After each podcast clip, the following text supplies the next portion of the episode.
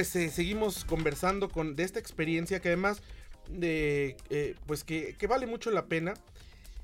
Es innegable que tenemos un problema de clasismo en la Ciudad de México y en el país entero. Insistía, yo lo decía un poco de broma, pero es una triste realidad.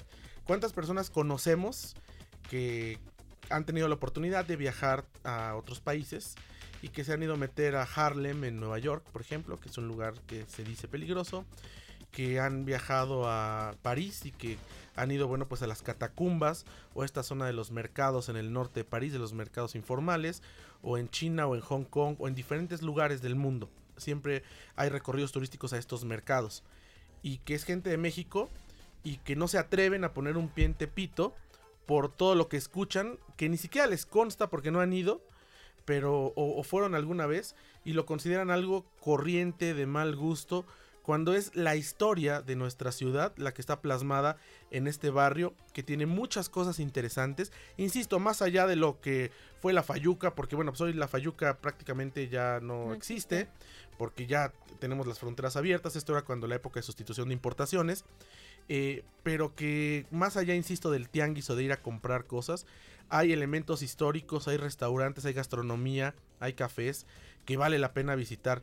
Y bueno, una de las historias interesantes, me lo comentabas ahora en el corte Lorena, ahora que hablábamos de este Deportivo Maracaná, de donde salió Cuauhtémoc Blanco y donde salió Kid Azteca, pues tienen una peculiaridad, que son vanguardia también, en el derecho de inclusión social de lo que antes llamábamos minorías, que somos todos. Eh, y fue bien interesante lo que nos platicaron. Así es, que tienen un equipo de fútbol, eh, eh, se llaman las Gardenias de Tepito, y es un, perdón, es un equipo integrado por este, personas trans y gays y personas de, de la comunidad LGTBT, este, bueno, son muchas letras. Sí, son muchas letras, perdón por, por, la confusión, pero bueno, de la comunidad LGBT y que este es, es eh, eh, forma parte importante sobre todo el día de como la festividad más grande de la iglesia de San Francisco de, Asís. Que es el 20 de noviembre, el día del barrio. Así es, entonces este es como el juego entre las Gardenias y cualquier otro equipo que haya llegado, es como el juego eh, de más emoción y más esperado ese día. Entonces, es, es, bastante interesante porque de alguna u otra manera es como en el barrio de Tepito eh, vemos cómo se empieza a incluir todas las minorías, ¿no? Este, y a darle como un poquito más de realce y, más de importancia eh, en el barrio y, que luego se va como, eh, que es como donde empieza, pero luego se va como replegando a, lo largo de la ciudad. Ahora, ¿por qué vale la pena visitarlo a nivel histórico-cultural? Por ser mexicanos o por ser, y más si somos de la Ciudad de México, como es mi caso, pues, eh, ¿por qué digo que es reflejo de la historia de la ciudad? Tepito nace como un barrio eh, lleno de vecindades, de gente pues desfavorecida económicamente, en la orilla de lo que era la Ciudad de México. La Ciudad de México terminaba donde, donde concluía el centro histórico a partir del paso de la reforma que conocemos hoy, es decir, a partir de terminando la colonia Guerrero, por ahí ya eran los límites. Entonces, esta zona pues eran los suburbios. Ahí estaba adelante una de las aduanas, dos aduanas, una la de Tecpan que quedó dentro de Tlatelolco y la otra es la aduana de Pulques que está sobre lo que hoy es Avenida Peralvillo, casi esquina con Canal del Norte. Canal del Norte, esta avenida que existe, era un canal, era la parte de eh, norte donde pasaba un cuerpo de agua. Entonces, en estas manzanas, si lo vemos ahora hacia la distancia, pues se empezaron a ubicar gente de escasos recursos, gente trabajadora que se aglutinó en vecindades, aquí, aquí y en la Mercedes donde nace el fenómeno de las, las vecindades, que además es único en el mundo, no hay países donde existan vecindades como existieron en México. Y entonces, bueno, pues es la lucha de una clase desfavorecida por trascender, por salir adelante frente a todos los abusos que ha habido desde el virreinato, cuando estábamos gobernados por el imperio español, hasta después de la independencia, donde, bueno, no cesó la corrupción ni cesaron las faltas de oportunidades como hasta hoy para la gente que tiene menos recursos. Y el cómo salió adelante la gente en Tepito es el reflejo de cómo ha salido adelante toda una sociedad en México y vemos que ha habido gente que ha trascendido, boxeadores, futbolistas, nos hablaban de uno de los hijos de estas mujeres, de una de estas siete mujeres del proyecto de las siete cabronas, que pues es uno de los investigadores más renombrados del Instituto de Cancerología de la Secretaría de Salud, que además tiene posgrados en Europa. Vaya, hay mucha gente que se pudo superar y esto es un ejemplo de cómo a través de la, de la vida del barrio, como solían ser en México, de la vida en las vecindades, sin el eh, ánimo peyorativo, sino porque así se vivía, la gente pudo eh, aglutinarse y salir adelante. Después llegó ya lo de la fayuca, después llegó lo del comercio, ahora lamentablemente hay una parte donde padecen el narcomenudeo, pero es interesante visitar y conocer todas estas historias. Así es, así es. Este, y aparte, algo, eh, un punto bien interesante que nos dio a conocer ayer el, el cronista Alfonso, nos decía que por ahí por Tepito pasaba, bueno, de, esa historia con eso es más tú, ese es tu tema, el camino real de tierra adentro. Y comentábamos que en, en Estados Unidos, que también es parte, eh, hay parte del, del, camino de tierra adentro, se ha rescatado y se ha puesto, o sea, se, le ha dado como mucho impulso a este, a este camino. Y aquí en México, lamentablemente, pues no, no hemos tenido a alguien que, o, alguna organización o, el gobierno que le preste atención y que rescate esa parte importante de la historia, porque al final es, es, es, parte de la historia, ¿no? El Camino Real de Tierra Adentro iba desde la Ciudad de México hasta Santa Fe de Nuevo México era uno solo, pero tenía diferentes ramales, sobre todo en Zacatecas y en Durango, y el objetivo era traer la plata y todos los elementos de la minería desde el norte hasta la Ciudad de México. Y la primer legua, digamos que el kilómetro cero es la Plaza de Santo Domingo. La primer legua está sobre Avenida Peralvillo, en Tepito, y bueno, pues sería importante que nuestras autoridades pensaran en hacer algo, porque es la, el kilómetro soy la primera legua del camino real de tierra adentro. Pero bueno, pues dentro de todo esto pudimos vivir muchas cosas que la verdad vale la pena, vale la pena visitar Tepito. Sí, puedes ir solo, pero es como más rico y más enriquecedor eh, para que conozcas de fondo la historia y ir con el cronista que, que conoce todos los recovecos de Tepito y te va explicando el porqué eh, de la historia, ¿no? De, Tepito. Está súper interesante.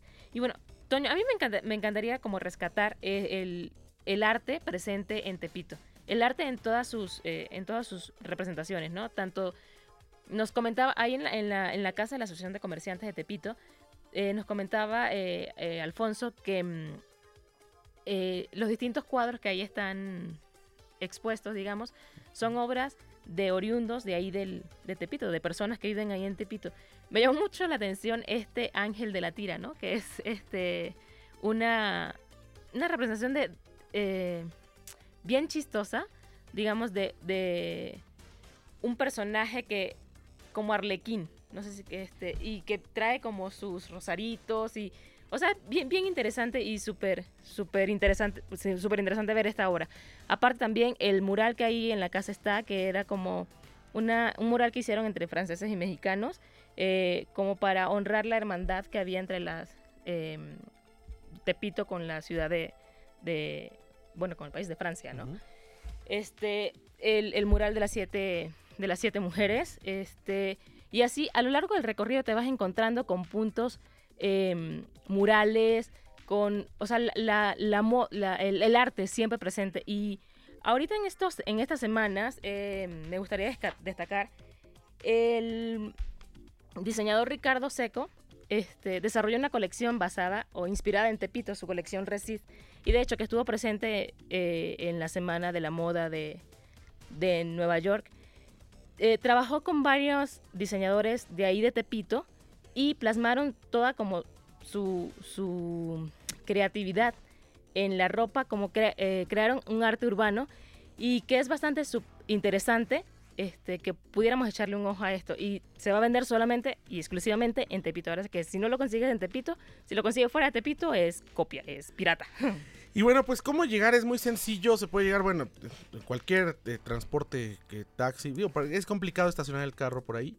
Entonces, pues es fácil llegar en un taxi, en un Uber, Cabify, Didi o en metro. Está el metro Lagunilla de la línea B, está el metro Tepito de la línea B, que esta línea que va desde Buenavista hasta Ciudad Azteca.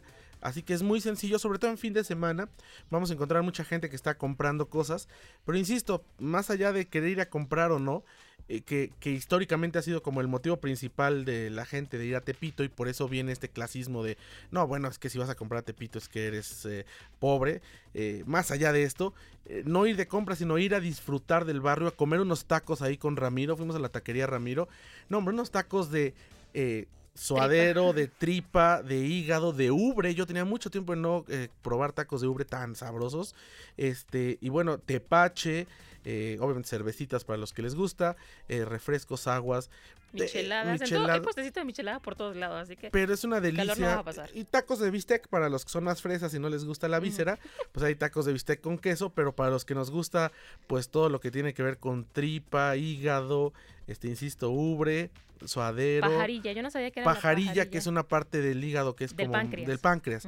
Ajá, pajarilla, no, delicioso. Así que, pues vale mucho la pena, así que anímense. Vamos a subir a las redes sociales el nombre del cronista de Tepito, que es de la Asociación de Cronistas de la Ciudad de Hernández, Y ahí vamos a subir todos sus datos, que con él se pueden comunicar por si acaso, que, por si se les interesa ir a hacer este, este tour muy interesante de Tepito. Pues descanse en paz el gran Alfonso Hernández, cronista de Tepito. La verdad es que es una pérdida no solamente para el barrio, sino para la Ciudad de México. Y bueno, pues quisimos recordar con esta crónica que hicimos Lorena Bracho y yo, nuestra productora y, este periodista, pues hace poco más de dos años, cuando fuimos a, ver el, y a ser testigos del Tepitur del gran Alfonso Hernández. Así que en paz descanse. Y bueno, ayer entrevistábamos al secretario de Turismo de la Ciudad de México, Carlos McKinley, y nos dice, el legado sigue y se seguirá trabajando en turismo de barrio. Vamos a un corte y regresamos, seguimos transmitiendo desde esta propiedad de Casay, aquí en el corazón de Polanco, para la audiencia de Grupo Fórmula. De regreso vamos a hablar de temas interesantes. Hay una cámara, una empresa que ha revolucionado, ya hemos hablado de ellos aquí antes, ha revolucionado todo lo que tiene que ver con eh, video, con fotografías y quédense, ya escucharán de qué se trata. Vamos a un corte, regresamos. Tenemos más en De Viaje en Fórmula, como siempre, a través de Grupo Fórmula.